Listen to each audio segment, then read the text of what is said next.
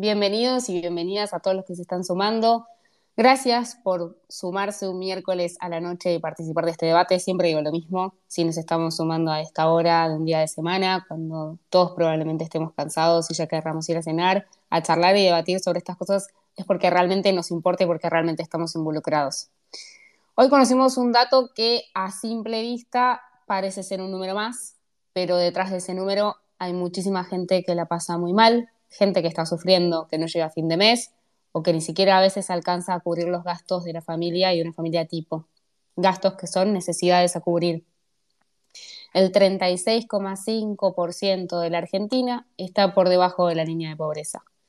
Este número no está aislado, sino que son un montón de factores los que intervienen y para entender un poco más el cómo llegamos a esta situación, hoy tenemos unos invitados de lujo que nos van a poder contar sobre todo lo que significa esto, qué es este contexto social que estamos viviendo hoy en Argentina y cómo podemos hacer para entender un poco más las, perspectivas y saber a dónde estamos yendo en ese sentido.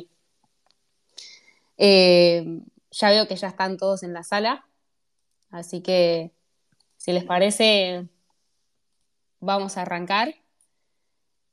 Me gustaría empezar a hacer una pregunta clave, que es ¿qué significa tener 36,5 de pobres hoy en el país? Mili, no sé si andas por ahí. Hola, Rochu, no sé, ¿ahí me escuchan? Se te escucha perfecto. Perfecto. Bien, eh, a ver, 36,5, como decías, es, es 17 millones de argentinos que están bajo la línea de pobreza. Pero lo primero que, reflexiono cuando, cuando ves ese número es, primero, y lamentablemente, que es una foto vieja, porque si bien siempre el dato de pobreza sale con rezago, o sea, es como sale, se analiza el primer semestre y ya estamos en septiembre, en particular este año es, una foto bastante vieja o quedó, quedó vieja. ¿Por qué? Porque la inflación del primer semestre fue en torno al 5% mensual y se aceleró la inflación, no sé si te acordás y, se acuerda el resto, se, se, aceleró muy fuerte en julio, sea que julio, agosto y septiembre ya estamos con una inflación más cercana, o sea, superando el 7% mensual. Esa diferencia es la que da, da a pensar que lo que sería el índice de pobreza de este trimestre que estamos viviendo es incluso superior a ese 36,5. O sea, que es una realidad que afecta incluso de nuevo a más de 17 millones de personas. Y algo se puede ver de esto cuando se analiza el semestre. Se ve que el primer trimestre la pobreza había sido 34%, en cambio en el segundo trimestre ya había sido el 39%. Entonces, simplemente para poner perspectiva, hoy estamos en una pobreza más cercana al 40 que al 36 y medio que, salió.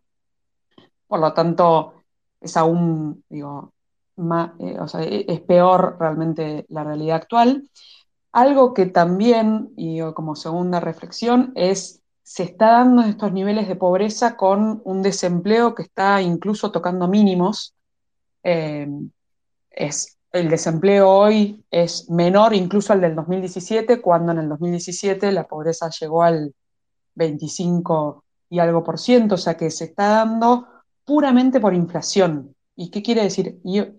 Es que es medio obvio, ¿no? Pero se está dando porque con precios subiendo al 80% anual, como es el interanual, o con perspectivas de, llegar casi al 100, digo, que, se, que la pobreza no pueda bajar o que incluso ya esté subiendo en este trimestre, es bastante, digo, lógico, porque aún teniendo empleos, que empleos eh, que son mayoritariamente informales y demás, pero es muy difícil llegar a, cubrir la canasta de, pobreza con estos niveles de inflación. Entonces ese es el principal como drama de, la Argentina hoy, digo, que es esta inflación eh, que se aceleró y se aceleró muchísimo, sobre todo en este trimestre. Y por último, y ya ahí em, les dejo al resto, digo, la reflexión sobre el número, que también hay, algo que a mí siempre me gusta decir, que es que no hay que hablar de pobreza solamente dos veces al año cuando sale el dato, ¿no? Sino realmente es una realidad que nos, nos debería interpelar a todos eh, todo el año. Y bueno, y está Mer y, al resto de, los chicos, de donde que tienen una noción de esta pobreza que, nos atraviesa a los argentinos mucho más clara, incluso que, yo, que por ahí analizo un poco más los números nada más, pero también viéndolo en perspectiva histórica, es lo que más, digo, me preocupa. ¿Por qué? Porque la pobreza de este 36 y medio es justamente el promedio de, la vuelta de la democracia hasta ahora. También estamos en un promedio de pobreza en torno al 36 y medio, 37%. O sea, lo que quiere decir es que no es solamente un mal dato, ¿no? O un mal momento, porque la inflación está muy alta justo ahora, eh, y hay quienes dicen la guerra y ese tipo de cosas. No, es una realidad que, que nos afecta a los argentinos ya hace muchísimo tiempo. Nunca en los últimos 30 años estuvo por debajo del 25%, o sea, un cuarto de los argentinos siempre fue pobre desde la vuelta de la democracia hasta ahora, lo que nos empieza a marcar una agenda clara y, como espacio también de decir, bueno, evidentemente este modelo de desarrollo económico, este modelo de protección social, tiene que empezar a, reverse, ¿no? Porque, porque estamos dejando afuera eh, mínimo a un cuarto, pero casi al 40% de, de los argentinos. Sí, es terrible lo que decís, Mili. Eh, y me parece que es súper claro entender eso que nos explicas de lo que está sucediendo hoy a partir de, de este 7% de inflación mensual. Creo que lo vamos a poder entender en números recién en, los, en el próximo informe. Y algo que decía sobre esto de que desde la vuelta la democracia y inflación, yo tengo 25 años y nunca viví en un país sin inflación. No sé lo que es no tener inflación a ese nivel como más humano. Eh, ya se sumó María, muchas gracias Mary por sumarte, qué lujo tenerte, muchas gracias por, por ceder este espacio. Me encantaría hacerte una pregunta eh, a vos puntual, que para mí sos la, la persona más experta para poder hablar de estos temas. Todos entendemos qué significa, ¿no? En números este 36,5 36,5% del país está por debajo de la línea de pobreza, pero más allá del número puntual, ¿qué es lo que significa ser pobre hoy? ¿Qué implica eso? ¿Qué es lo que vos ves en los barrios? Hola Rochu, bueno, buenas noches a todos, a todos, Mili, Lalo, Fran. Eh, una alegría poder estar compartiendo este espacio y sobre todo reflexionando ¿no? sobre un tema tan urgente y tan central como es la pobreza en Argentina y como, como decía Mili, lamentablemente a temas estructurales que, que, vienen siendo persistentes. A los números, a mí lo que primero me gustaría agregar son personas, ¿no? personas concretas de carne y hueso que tienen sueños igual que cada uno y cada uno de nosotros los que estamos acá, y a las que todo les cuesta un poco más. Me parece que esa es la primera reflexión que, que hay que tener personas a los que les cuesta más, ya no sé si llegar a fin de mes, pero llegar en, eh, al día a día, poder tener ciertas cosas básicas garantizadas, para poder salir adelante a través de su trabajo, el poder tener cierta estabilidad que te permita proyectar. Creo que, que esa, eso es lo que nos tiene que mover y comprometer para que la Argentina vuelva a ser real, ese sueño de que no importa nazcas donde nazcas, el aspiracional de poder progresar y salir adelante a través del esfuerzo vuelva a ser real, ¿no? Parece que ahí es donde tenemos que poner el foco y como decía Mili recién, creo que es momento de tener una discusión muy sincera a partir de, de estos días, digo, que nos mueven a la reflexión, pero sincera sobre cómo vamos a, a salir adelante en la Argentina y esto necesariamente implica una economía ordenada, que proyecto de crecimiento claro, que sea la condición de posibilidad para que el desarrollo pueda suceder. Pero como me gusta siempre decir a mí, sin la macro no se puede, con eso solo no alcanza. Es necesario que, construyamos una política social que, que acompañe también un proyecto de crecimiento, que dé oportunidades, que nivele el punto de partida, que empodere y que haga justamente esto, ¿no? que dé oportunidades para que quien, cada quien pueda tener autonomía y pueda cumplir sus sueños y salir adelante. Sí, qué importante, ¿no? Hablarlo desde el lugar de que somos personas, personas que, que es eso, ¿no? Que se truncan sueños, que se truncan un montón de cosas. Lalo, Fran, bienvenidos también al espacio. Siéntanse libres todo el tiempo de hablar y de participar también en la charla. Me re gustaría escuchar también su visión sobre esa pregunta, ¿no? Como, ¿qué significa hoy? ¿Qué ven ustedes en la calle? Eh, qué, ven y, cómo, qué sienten al ver que prácticamente una tercera parte del país está bajo la línea de pobreza. Hola chicos, ¿cómo están? Buenas noches a todos. Este, mira, yo casualmente tengo sensaciones encontradas. Primero, porque, bueno, soy de La Matanza. Tengo una, una vida entera viendo varios de estos fracasos que nos anotamos todos, ¿no? Y que son parte de la deuda que tiene nuestro sistema democrático. Eh, pero también acabo de volver de Medellín viendo un montón de cosas que, que no resolvieron la pobreza, pero que realmente tienen impacto en la vida de la gente en todos sus estratos sociales. Entonces, creo que hay un contexto dramático porque al mismo tiempo que está el índice de pobreza aumentó la extrema pobreza o la indigencia. Y ese, ese segmento de la población, el de la extrema pobreza, es un segmento que me angustia aún mucho más que hace 30, 40 años era un segmento marginal dentro de, de la sociedad y que hoy se ha consolidado y que crece y que las crisis incrementan, pero los, los rebotes no, no llegan. O sea, vamos a tener nuevamente un segmento de la población que va a quedar en un contexto de extrema pobreza que no se va a resolver necesariamente por una reactivación económica o el acceso al empleo y que tiene aspectos propios de, dramatismo y de impacto que no tienen los contextos de pobreza o de clase media baja. O sea, se está construyendo un, un resentimiento social porque es gente que realmente se siente por fuera de la sociedad, que va a desarrollarse, llegar adulto con una pérdida de autoestima muy grande con un resentimiento, incluso automarginándose, porque en general se sienten culpables de lo que les pasa y que probablemente no sé si alcancemos a reintegrar socialmente algún día. O sea, es, muy complejo lo que pasa en ese segmento en particular.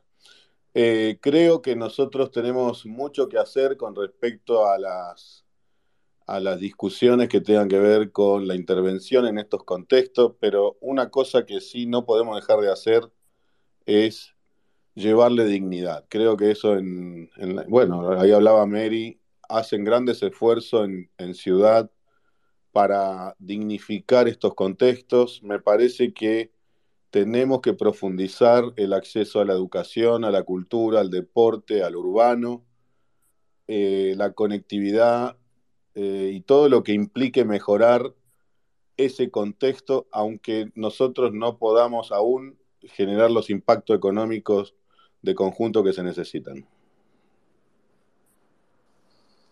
Buenísimo, Lalo, gracias por, todo lo que nos contás, qué laburo debes tener en la matanza también. Les hago una pregunta a todos, eh, quien la quiera agarrar. ¿La pobreza es un problema estructural hoy en la Argentina? ¿Y qué significa si es estructural?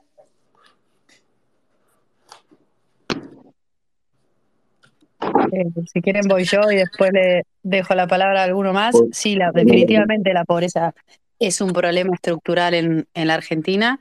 Y yo diría que es, una, es un tema estructural en dos sentidos. Por un lado, por la persistencia que tiene el problema a lo largo de los años. Mili compartía recién los números desde el 83 hasta hoy hay, dependiendo qué indicador se tome, pero tenemos alrededor de un 30, al 35% de argentinos que viven bajo la línea de pobreza, lo cual el problema no es de los últimos 4, 8, 10 años, es más largo y es más complejo. Y si bien hoy se conocieron índices de, de pobreza que lo que miden son los ingresos, para mí cuando analizamos estos temas siempre hay que traer a la conversación otra dimensión, que tiene que ver con la gran cantidad de argentinos que no, no tienen garantizado el acceso a cuestiones básicas como agua potable, como electricidad, como unas mínimas condiciones de vivienda. Casi 5 millones de personas que hoy en la Argentina que no tienen las cuestiones más básicas garantizadas. Y eso es importante ponerlo en perspectiva porque a nosotros nos ha, ha movido a poder trabajar las cuestiones de pobreza desde otra perspectiva, no mirando solamente la perspectiva del ingreso, que es bien importante, sino abordando justamente estos temas estructurales. ¿no? Nosotros nos gusta decir nivelar la cancha, igualar el punto de partida para que el desarrollo y las oportunidades sean reales y puedan suceder.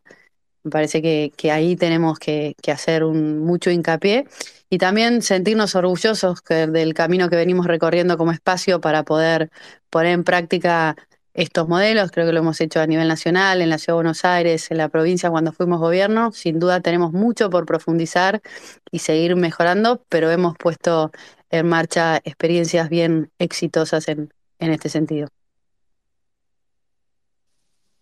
Y yo sumo a, sumo a lo de Mary también, es que encima el desafío de por qué es estructural, no solamente por los problemas macroeconómicos, como yo decía, sin, sin la macro estable, digo, no, no vamos a poder encaminar la, pobreza, digo, y poder ir reduciéndola y, y, que realmente no nos alarme cada vez que sale la publicación, sino que además cuando ves, por ejemplo, no sé, pobreza en niños, eh, aumentó, o sea, en el segundo trimestre fue del 55%. O sea, los niños menores a 14 años, más de la mitad son pobres. Entonces, lo que se llama la transmisión intergeneracional de pobreza es un gran desafío.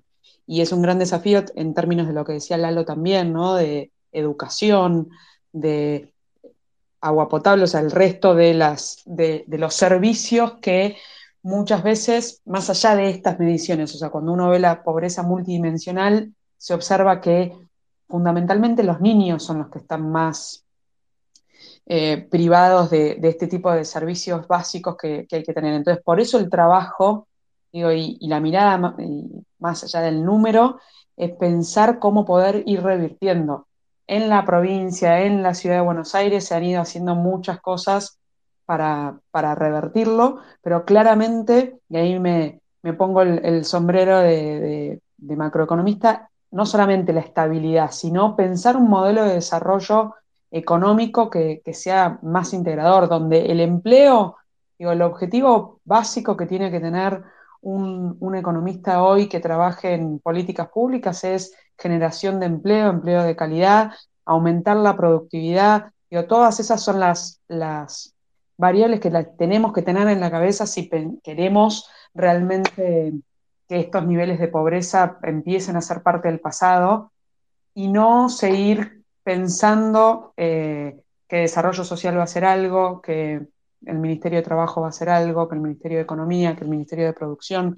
Tiene que ser algo muy integral y parte de lo que se está justamente analizando para el 23 tiene que ver con esto, ¿no? Con poder volver a pensar eh, cómo a los 22 millones de argentinos que hoy están en lo que se llama la PEA, o sea, la población económicamente activa, ¿cómo hacemos para devolverle eh, este, estos sueños que decía Mary antes?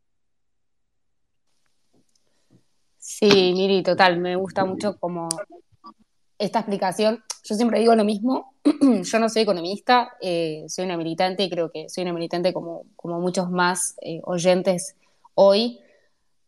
Y quiero volver sobre un punto que me parece clave, nosotros también para entender y para poder bajar un poco más todos estos números.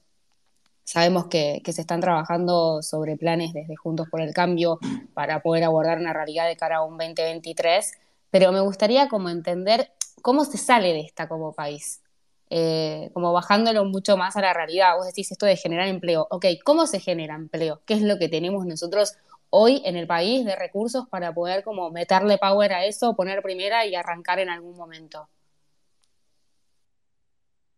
No quiero acaparar la conversación, así que ahora les dejo a, a Fran, a Lalo y a Mary para que hablen, pero sin dudas que primero es estabilizar, o sea, con 90% de inflación, nadie invierte, nadie genera empleo, o sea que ese tiene que ser una de las primeras, uno de los primeros objetivos de cualquier eh, modelo de desarrollo, pero además también eh, ir pensando esto, que no va a haber una única solución, o sea, no, no hay una única solución para los 45 millones de argentinos. Eh, hay que ir pensando distintas, distintos abordajes porque el empleo además ha ido cambiando mucho, digo, no es lo mismo el empleo formal que en algún momento em, se tenía, digo, y que uno estaba en una misma fábrica durante 20, 30 años que ahora.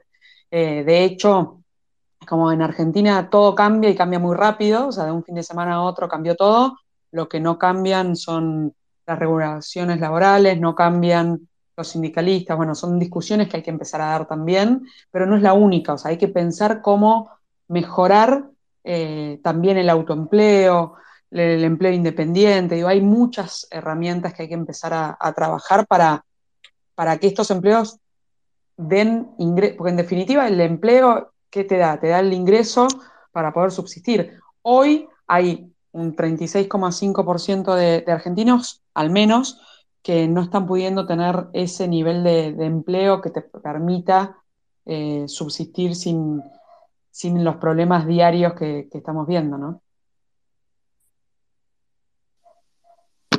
Fran, ¿y vos cómo la ves el territorio? Sí. ¿Qué tal? Buenas noches. Buenas noches. María, Lalo, y a todos los oyentes. Mira, déjame primero decirte algo de Bahía Blanca. Este, Bahía Blanca, el índice que salió ahora dice que uno de cada tres este, bahienses es pobre, está en el 33,4% y subió con respecto a la medición anterior, que era del 30,9%. Y acá hay un dato más alarmante todavía, que es que la indigencia se duplicó en Bahía Blanca. Pasó del 6,7, que fue la última medición, a 12,7, que es la que este, salió hoy. La realidad es que me parece que ante estos números, que, siempre son más menos, pero siempre son números catastróficos, eh, tenemos que entender que el sistema fracasó. Lo que se hizo eh, hasta ahora no ha dado resultado, con lo cual hay que buscar otra fórmula. Y desde el territorio, ¿qué es lo que estamos haciendo nosotros? Este, que me preguntaba Rocío, en Bahía Blanca intentamos desde la popular y demás que hemos empezado a, hacer un proceso de cambio y ver que lo que se necesita es una transformación cultural, que lleva tiempo eh, esa transformación, pero que por eso no hay que dejar de intentar.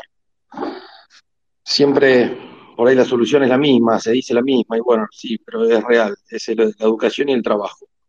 Y hay que, hacer hincapié en la educación, que vimos lo importante que fue después de, casi un año y medio de los colegios cerrados, y desde el territorio empezamos a contactar a la gente y a juntarnos y ver este, en qué situación estaban y qué era lo que pretendían.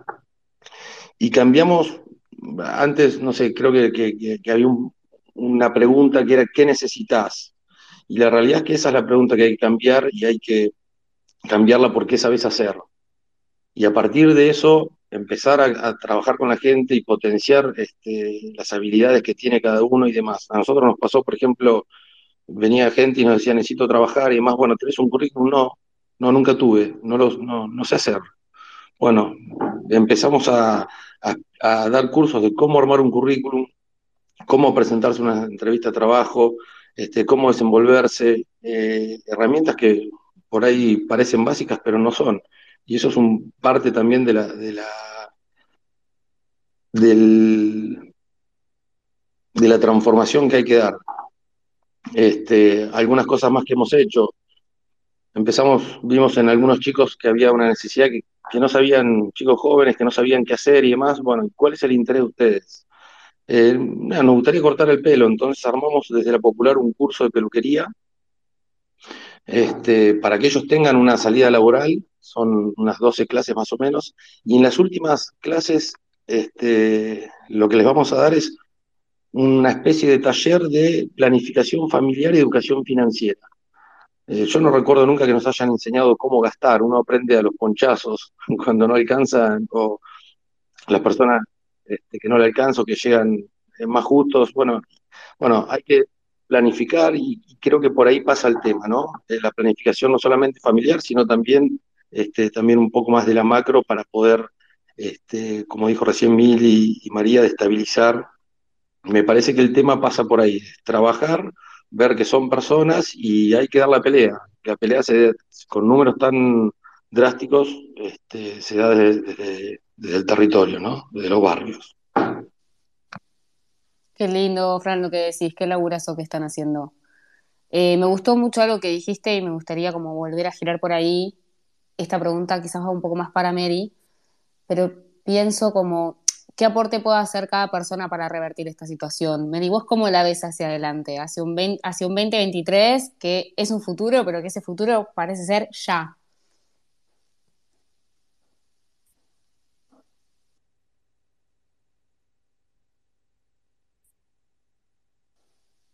Hola, ¿ahí me escuchan? Ahí te escuchamos perfecto. Ah, bien, perfecto. No, me gustó mucho esto que dijo Fran recién de eh, cambiar la pregunta de qué necesitas por qué podés hacer. Parece menor, pero me parece que encierra como mucha profundidad en, en la mirada eso porque supone poner a las personas en el centro y construir a partir de todo el potencial que hay. Yo siempre digo y una convencida que en, los sectores populares hay un potencial inmenso y que la responsabilidad del Estado tiene que ver con, con entenderlo y justamente integrarlo al sistema, dar la posibilidad desde lo que está, eh, crecer no siempre mirar lo que falta, que por supuesto faltan cosas y hay que garantizarlas, pero poner a la persona en el centro, porque al final del día todo lo que hacemos, los planes que diseñamos, la política económica, la política social, la política educativa, son todas herramientas para empoderar, para poder ah, darle a las personas más herramientas para, para poder salir, salir adelante y eso es algo que no nos tenemos que olvidar nunca. Pensando en, en, lo que viene en, en, el 2023, yo creo que la primera responsabilidad que tenemos eh, como espacio es poder consolidar un plan de gobierno, un plan que tenga un rumbo claro y que esté integrado. La política económica, la política productiva, la política educativa, la política social, son todas herramientas complementarias que, que sirven para construir un mismo rumbo de desarrollo. Parece que tenemos que, que poner mucho foco en eso, en poder llegar a 2023 bien preparados con una propuesta bien contundente. Eh, que nos permita contestar una pregunta que para mí siempre es fundamental de para qué queremos volver a, hacer gobierno. Yo creo que nosotros necesitamos seguir construyendo una, una alternativa que nos permita creer a, a, los argentinos y a las argentinas que de verdad es posible poder salir adelante, que de verdad podemos volver a, a reconstruir ese país que, que tanto orgullo nos dio no con un aspiracional nostálgico y de, pasado, sino más bien de futuro, ¿no? Poder hacer de verdad de nuevo en Argentina esta, esta idea de poder salir adelante a partir del trabajo, de poder tener una oportunidad, de que el lugar donde naces no condicione tu futuro, sino que al contrario. Y, me parece que tenemos todo como espacio para poder dar una discusión seria y profunda eh, sobre cómo construir ese rumbo y, y que la Argentina salga, salga adelante nuevamente. Sí, Mary, total. Aparte, me parece que Ciudad es un claro ejemplo de eso, ¿no? Con todos los procesos de urbanización de barrios populares que se vienen haciendo hace muchos años. Bueno, creo que nos está escuchando Gabriel, que está a cargo del Instituto de Vivienda de la Ciudad y donde todo el tiempo se puede ver que se publican eh, fotos donde se abren calles nuevas, donde se le ponen números, donde se urbanizan, ¿no? Como vuelvo a lo mismo, yo soy militante y siempre voy a hablar desde un lugar como mucho más humano y de la calle y no voy a ser muy técnica, pero cuando yo veo eso, eso digo, loco, se puede. Me parece que hay, hay una salida y hay como, hay un camino que transitar, eh, que seguro sea cuesta arriba y que seguro va a tardar un montón, no tengo dudas, pero hay como mucha convicción de hacerlo. Y qué sé yo, yo soy de Lugano y me acuerdo perfecto lo que era tener que ir a Jumbo y enfrente ver un, eh, cementerio de autos y ver un barrio, ver un barrio con unos edificios hermosos, ver, ver un montón de cosas que cambiaron y eso es con política y con método, claramente. Me quiero dejarles una pregunta también, como para que sigamos charlando sobre esto de qué significa el 36,5 de pobreza en Argentina. ¿Este número refleja con exactitud la realidad de la Argentina?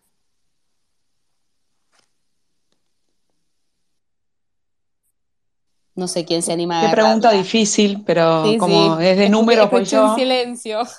sí, como es de números voy yo. No, por supuesto que no, no refleja con exactitud un, poco lo que te decía antes, esto de que por un lado es una foto vieja y este trimestre, hasta incluso ese 36.5 es, está por debajo de lo, de lo que probablemente sea la realidad hoy, pero de nuevo, eh, eh, aferrarse a un número, sí, y pensar, digo, si 36 y medio es menor que 37,3 o es, es, desconocer un poco lo que estaban hablando tanto Mary, Lalo, Fran.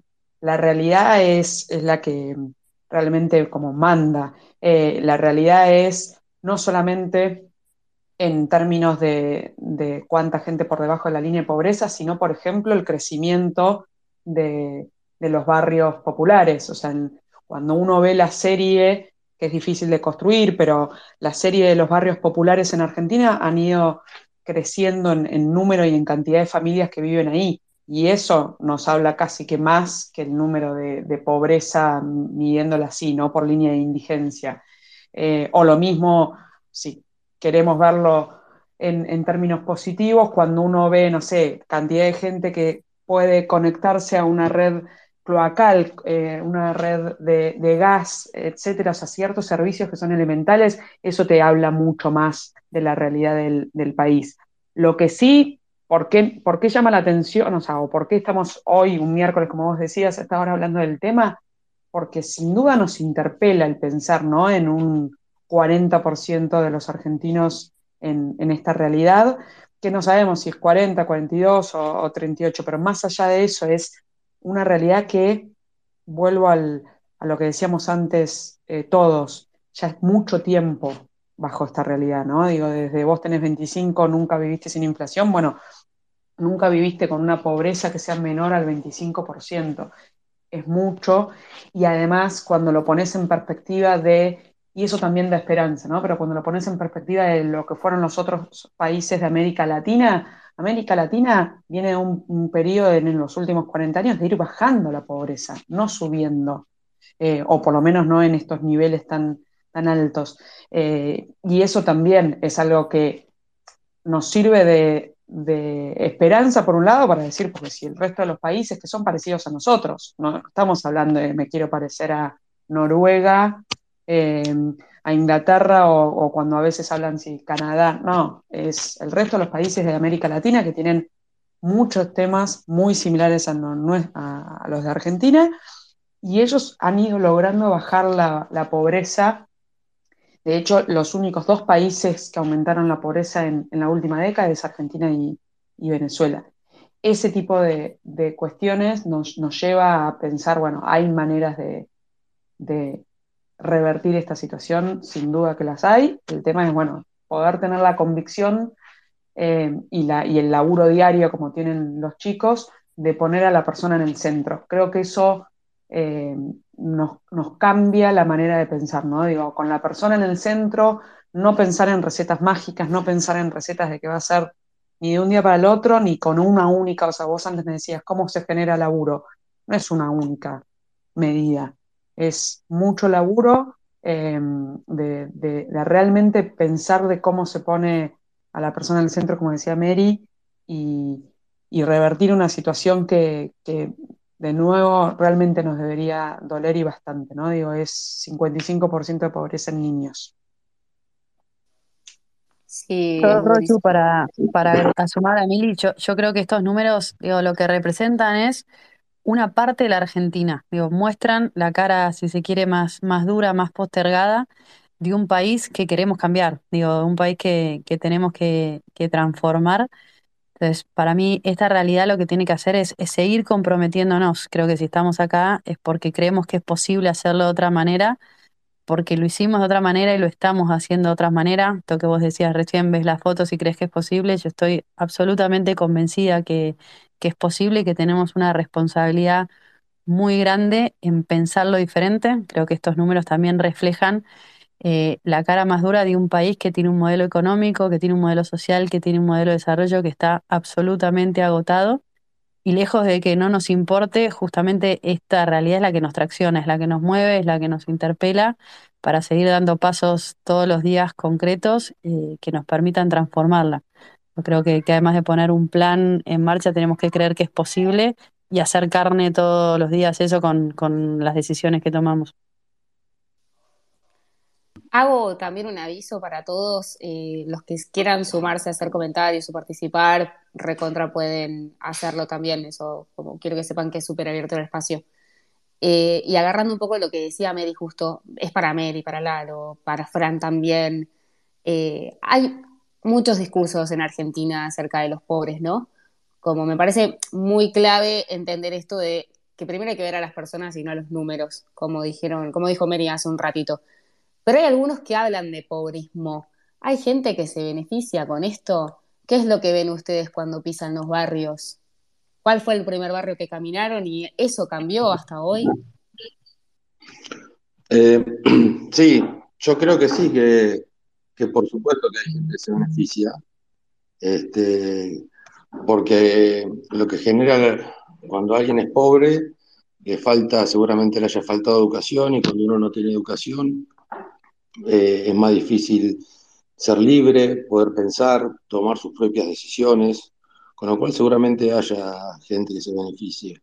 Pero bueno, el camino es lo que hablamos antes, ¿no? Hay que dar una pelea. Y sobre la pregunta que hiciste, Rochi, que la quería contestar, eh, sobre si el número es real o no, seguramente no sea real, es una forma de medición y tendremos que, atarnos a esa y habrá otras formas distintas. Ahora, ninguna fórmula va a dar cero.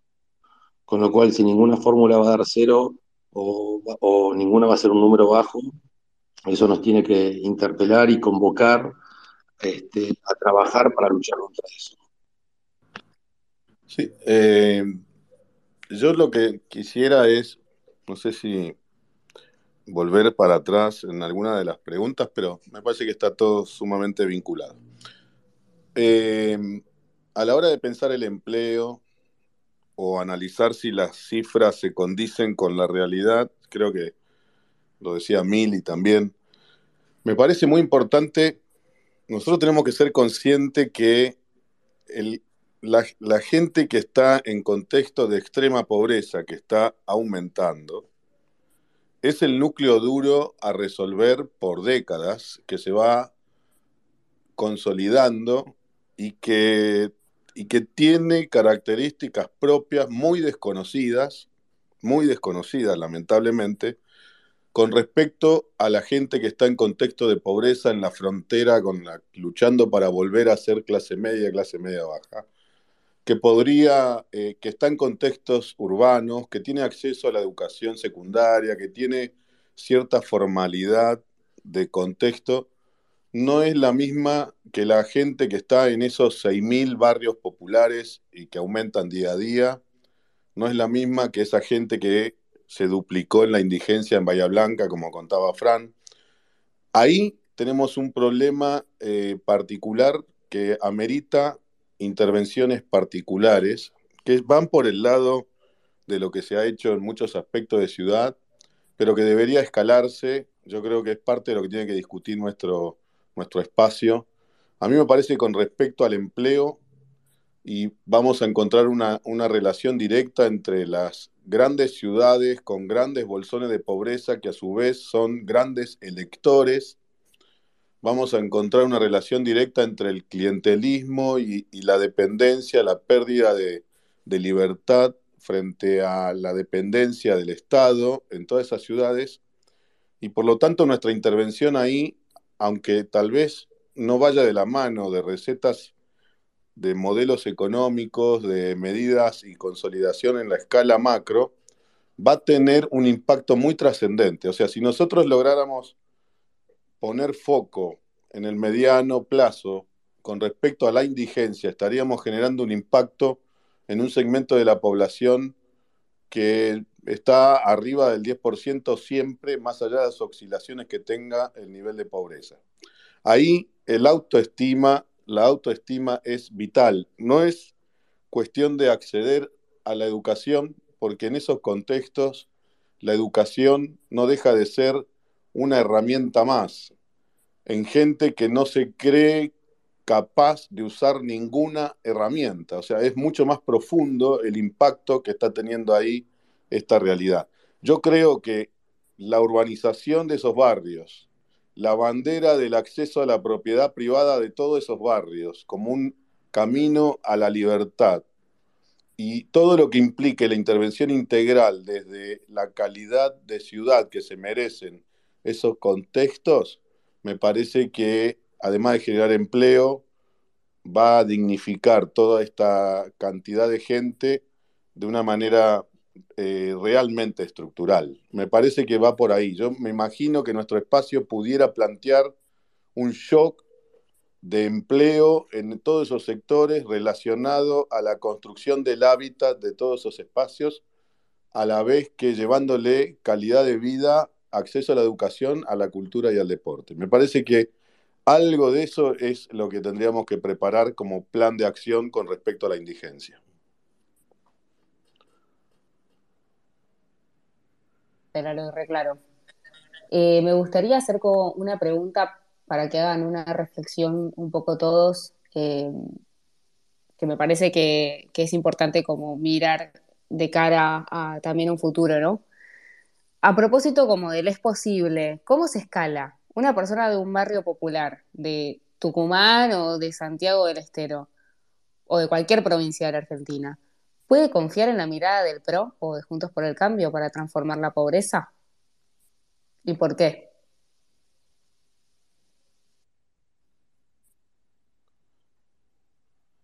quieren arranco yo. Eh, para mí definitivamente sí, yo creo, estoy absolutamente convencida de que el espacio que más capacidad tiene de transformar de manera estructural la realidad de quienes viven en, los sectores populares de, de la Argentina es Juntos por el Cambio. Y estoy convencida de eso porque la experiencia me viene mostrando que somos capaces de hacerlo eh, y que realmente nos importa. Yo creo que nosotros tenemos que salir a, dar esa discusión con mucho orgullo de lo que fuimos capaces de construir hasta ahora entendiendo los desafíos que tenemos por delante, aprendiendo también de los errores y las cosas que se pueden hacer mejor, pero no tengo absolutamente ninguna duda de que si queremos volver a ser un país que crezca, un país grande, un país que tenga oportunidades y sobre todo un país que, como decía Lalo, eh, que todas las personas, sin importar dónde nazcan, en el norte, en el sur, en un barrio popular o en un barrio de clase media o clase media alta, tengan oportunidades de cumplir sus sueños.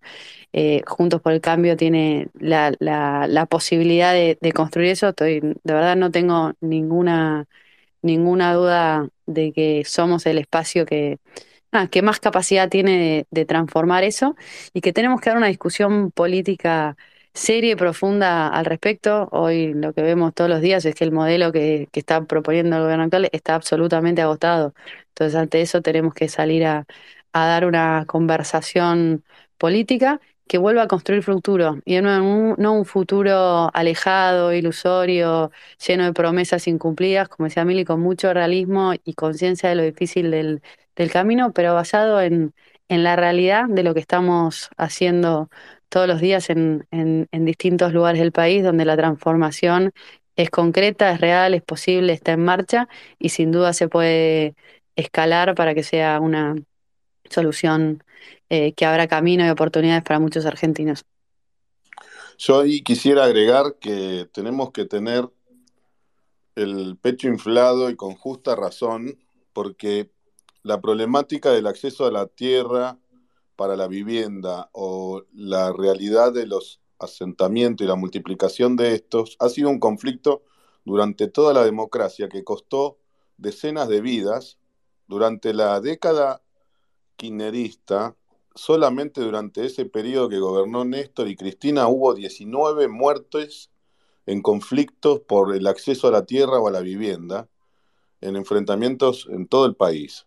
Sin embargo, tuvo que llegar la gestión de, Cambiemos con la presidencia de Mauricio a, ser el primer actor en poner esta discusión arriba de la mesa, creando primero por decreto el RENAVAP, el Registro Nacional de Barrios Populares, y después construyendo todo un proceso ejemplar para que eso se ponga mediante ley en un registro que le entrega a las personas que están en esos contextos un certificado de vivienda que los ha puesto eh, por primera vez en la conversación visibles, mapeados familia por familia, con sus realidades, con sus particularidades a nivel nacional, que se llegó a votar en una ley en el Congreso por unanimidad y que continúa hoy, yo creo que más en manos nuestras, el proceso que en gran parte lidera Mary, que en manos de quienes son los adalides de estos sectores populares, porque ya lo vemos a, Grabois,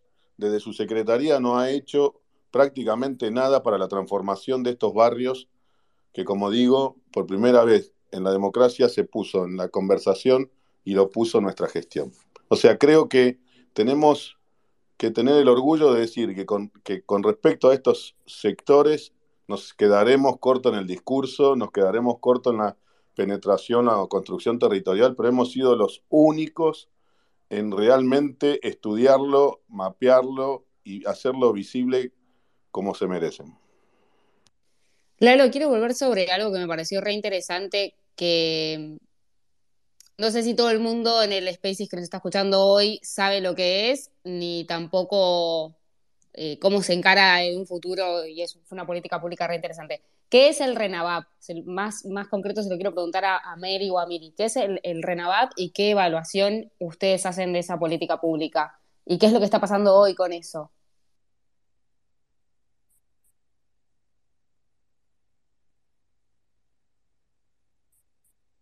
¿Ahí me escuchan? Sí, ahí te escuchamos ah, perfecta. Porque se me trabó. Eh, a ver, el RENAVAP es el Registro Nacional de Barrios Populares. Es un proyecto que empezó cuando Mauricio era presidente, impulsado por el, Ministerio de Desarrollo eh, Social que lideraba Carolina Stanley a partir de un programa se relevaron todos los, barrios populares que existían en, que existían en la Argentina y se creó un programa específico de una metodología para poder eh, intervenirlos y así eh, generar procesos de integración sociourbana. Este fue un, programa que empezó como una iniciativa del Ejecutivo, que terminó en un proyecto de ley, que la verdad es que salió con muchísimo consenso político y como decía Lalo, fue y es para mí una innovación muy, muy grande en términos de política pública, sobre todo porque planteó un camino muy claro y muy concreto de cómo trabajar esto que hablábamos antes de pobreza estructural, ¿no? de, crear condiciones mínimas de acceso a servicios para muchos argentinos y argentinas que, que no las tienen. Creo que nosotros fuimos el, el primer espacio en poner esto en, en la discusión pública no solamente en poder visibilizar y mostrar y reconocer esta realidad que duele tanto a la Argentina, sino también en poner en marcha una metodología concreta para poder transformar, que después tuvo su correlato en muchos procesos de integración urbana que se hicieron en la provincia de Buenos Aires cuando María Eugenia fue gobernadora, lo que estamos haciendo en la ciudad de Buenos Aires también en procesos como el de la Villa 20 o el barrio 31 y, y varios más en los que estamos eh, trabajando. Con lo cual comparto esta mirada que planteaba Lalo, que tenemos que tener mucho orgullo, porque como espacio político fuimos nosotros los que en gran parte diseñamos y, planteamos toda esta estrategia. Y a mí me da orgullo también que esta, esta estrategia sea hoy compartida por, por distintos espacios en, en, el sentido de que este es el rumbo de que hay que, que profundizar porque marca también una capacidad nuestra de construir políticas de Estado, digo, políticas que trasciendan eh, eh, un gobierno de turno, sino que marquen un rumbo concreto para, para lo estructural. Hoy sí, yo desde lo personal tengo una mirada más bien crítica de cómo está avanzando la ejecución de este programa. Creo que se perdió y se está perdiendo una oportunidad grande de avanzar en términos integrales y estructurales. Digo, el programa está subejecutado, la mayoría de la ejecución de las obras está en obras que son muy parciales, sino en proyectos integrales de, infraestructura, integración, tal como, como se estipula. Entonces, me parece que tenemos que de nuevo, ratificar que este es el rumbo, reconocer que, nosotros fuimos parte de la creación de todo esto, que esta es una bandera que nos identifique como espacio porque justamente marca una manera de hacer política social que va en línea con lo que nosotros creemos, que tiene que ver con dar oportunidades, con dar autonomía, con dar libertad para que cada quien pueda cumplir su proyecto de vida, para que tenga eh, oportunidades de, desarrollos reales y sin duda tiene que ser una política que profundicemos. Eh, de cara a, un próximo gobierno.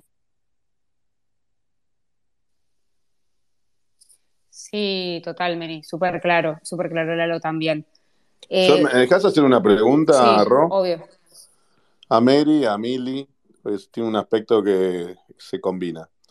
¿Cómo, ¿Qué tan posible es la intervención de, en, un contexto favorable, ¿no? Desde ya. Eh, la intervención del privado en la generación de hábitat, en la generación de la integración sociourbana. Eh, ¿qué, tan, ¿Qué tan posible lo imaginás, eh, Mary, a esta altura?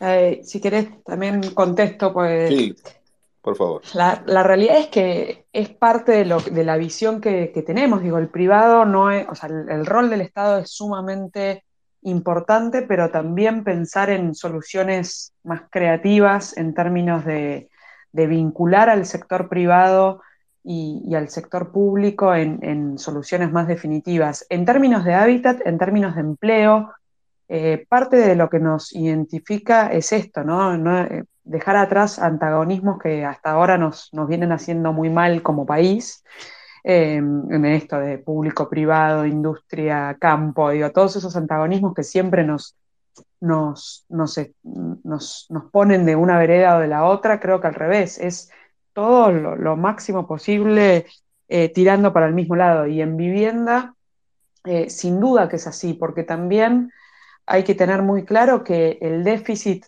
habitacional y de servicios, o una cosa es lo que son servicios públicos, pero eh, es mucho. Entonces no se soluciona solamente con cortar una cinta entregando eh, a veces 20 unidades, eh, sino con políticas de integración real y para eso el sector privado es fundamental. De hecho, eh, en eso obviamente tiene mucho más experiencia lo, los chicos, pero todo lo que fue el proceso de integración de los distintos barrios de la ciudad, de los barrios populares, tiene que ver también con cómo se van a, cómo se le va a dar autonomía económica y cómo se piensa en el rol de, de los negocios que van teniendo en los barrios populares esa, esa, integración y no solamente un tema de vivienda. O sea, cuando uno recorre, me tocó recorrer o sea, y, ver toda la obra que, que, que, hizo, o sea, que impulsó desde el IBC, Mary desde el IBC y como ministra,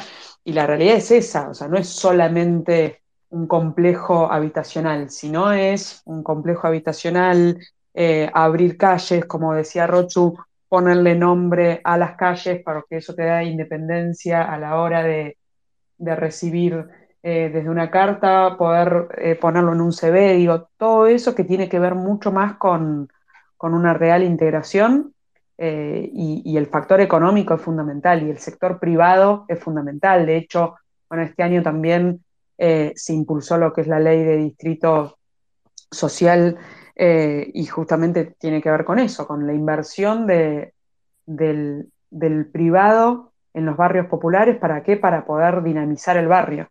Así que sí, eh, creemos que, tienen que ir de la mano. Sí, comparto 100% lo que dice Mili.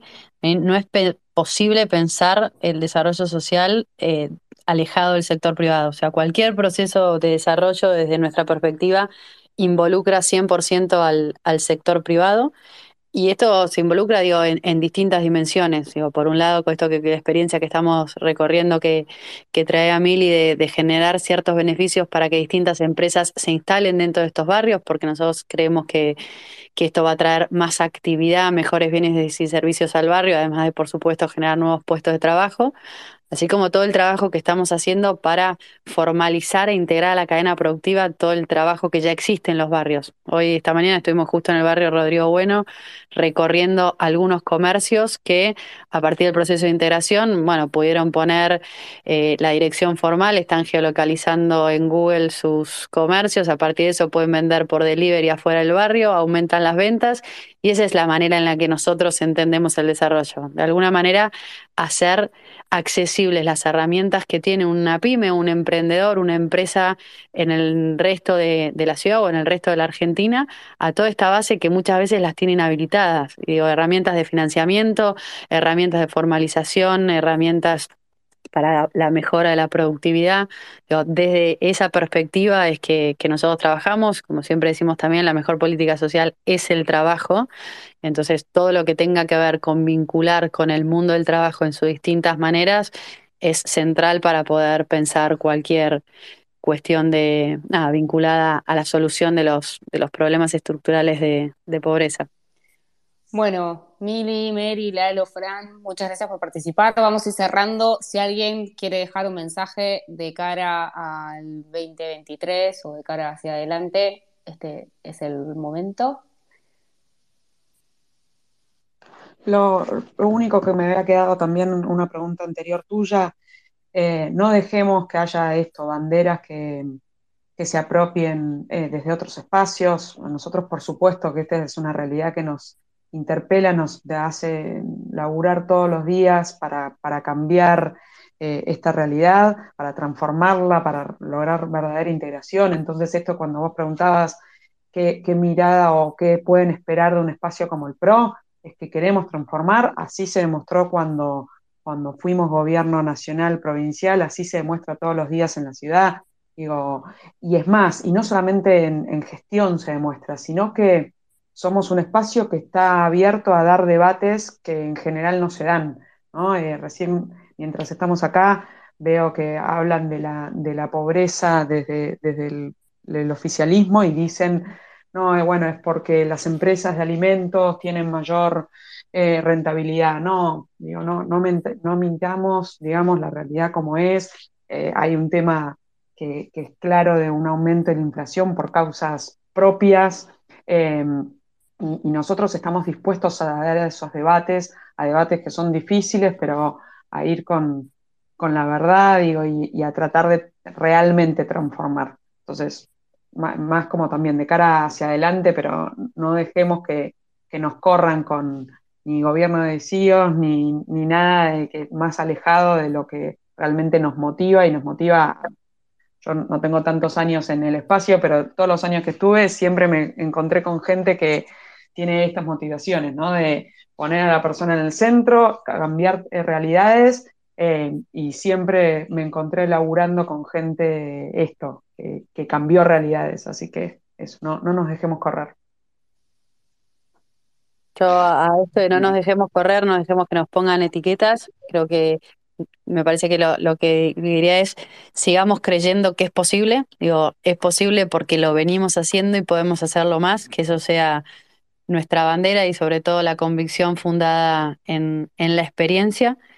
Y después que estemos orgullosos de, de, los equipos que hoy están pensando estos temas dentro de nuestro espacio, realmente hay mucha gente muy valiosa pensando en cómo hacer para poder resolver estos temas estructurales y creo que lo, una de las cosas que, que, más enriquecedoras de lo que está pasando es la discusión y las conversaciones internas que tenemos adentro de nuestro partido, adentro de todos los espacios para poder buscar una propuesta que sea integral, entendiendo que estos temas son bien complejos, que no tienen solución única y que no se solucionan desde un área. Digo, no es que desde desarrollo social vamos a poder solucionar la pobreza ni solamente desde la educación o solamente desde la economía, creo que son todas herramientas necesarias, complementarias, para poder tener un rumbo de desarrollo claro que, realmente nos, nos permita salir adelante.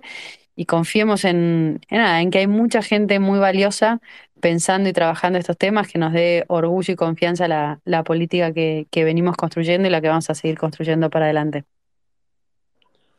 Yo lo que puedo decir es, en el mismo, creo que vamos en el mismo sentido, nosotros no somos un espacio de las, de, las clases altas, no somos un proyecto para ricos, no somos una fuerza política antipopular, no nos dejemos arrinconar y no renunciemos a construir y a apropiarnos de la agenda de los, de los sectores más postergados. Y eso no implica eh, tampoco hacer pobrismo. O sea, nosotros tenemos una, una, línea, una línea en el medio que habla de libertad, que habla de igualdad, que habla de equidad. Yo creo que es muy importante para los grandes bolsones de pobreza en, los, en el conurbano, en los conos urbanos, que nosotros vayamos con una postura que implique mayor equidad contributiva, o sea, la gente que está en contexto de extrema pobreza es gente, no hay gente que se cree viva evadiendo sus obligaciones, es gente que está de rehén, igual que está de rehén la clase media que está en contextos formales con cada vez mayores cargas impositivas. Nosotros tenemos que equilibrar la balanza eh, permitiendo que se libere mucha gente que está en esos contextos de opresión, de clientelismo, y a la vez ser mucho más justo con esa clase media que siente que está pagando la fiesta. Creo que ese es nuestro papel y me parece que nuestro espacio lo va, lo va a cumplir. Está creciendo mucho en los sectores que se dan cuenta que este discurso populista lo único que hace es profundizar de manera estructural el sufrimiento. Sí, perdón. Eh, yo para, muy cortito, para cerrar, eh, me parece que, o lo que yo veo, es que se ha perdido la esperanza. Eh, y, la pregunta que hizo Rochu para el 2023, hay que volver a tener esperanza, hay que volver a, a pensar que se puede y lo que no tenemos que hacer es acostumbrarnos a estas cosas. Esto no es normal, no es el país que queremos y me parece que ese tiene que ser el punto partida, buscar el país que queremos y recuperar la esperanza para poder seguir en, estos procesos de transformación. Y sin dudas, a la pregunta anterior, Rochu, eh, creo que eh, Juntos por el Cambio es el camino. Gracias a todos. Bueno, muy lindo todo lo que dijeron. Para ir cerrando, quiero agradecerles a todos por haber participado, Mini, Mary, Lalo, Fran y toda la gente que se sumó a escuchar, sobre todo por tomarse el tiempo de sumarse a un espacio así, aportar su punto de vista y su opinión sobre la situación bastante crítica que estamos eh, todos atravesando como país. Creo que estamos todos bastante convencidos que vamos a seguir trabajando para que en Argentina no haya más pobres. Hay muchísimo trabajo por delante y a partir del 2023 probablemente sea nuestra responsabilidad hacer algo para revertir esta situación, ¿no? Muchas gracias a todos por sumarse, los esperamos la próxima y esta conversación va a quedar grabada en las redes del PRO, así que la van a poder volver a escuchar ahí o difundirla. Muchas, muchas gracias a todos, buenas noches y que tengan una hermosa semana. Chao, buenas noches. Chao, buenas noches. Gracias. Chao, gracias. Adiós.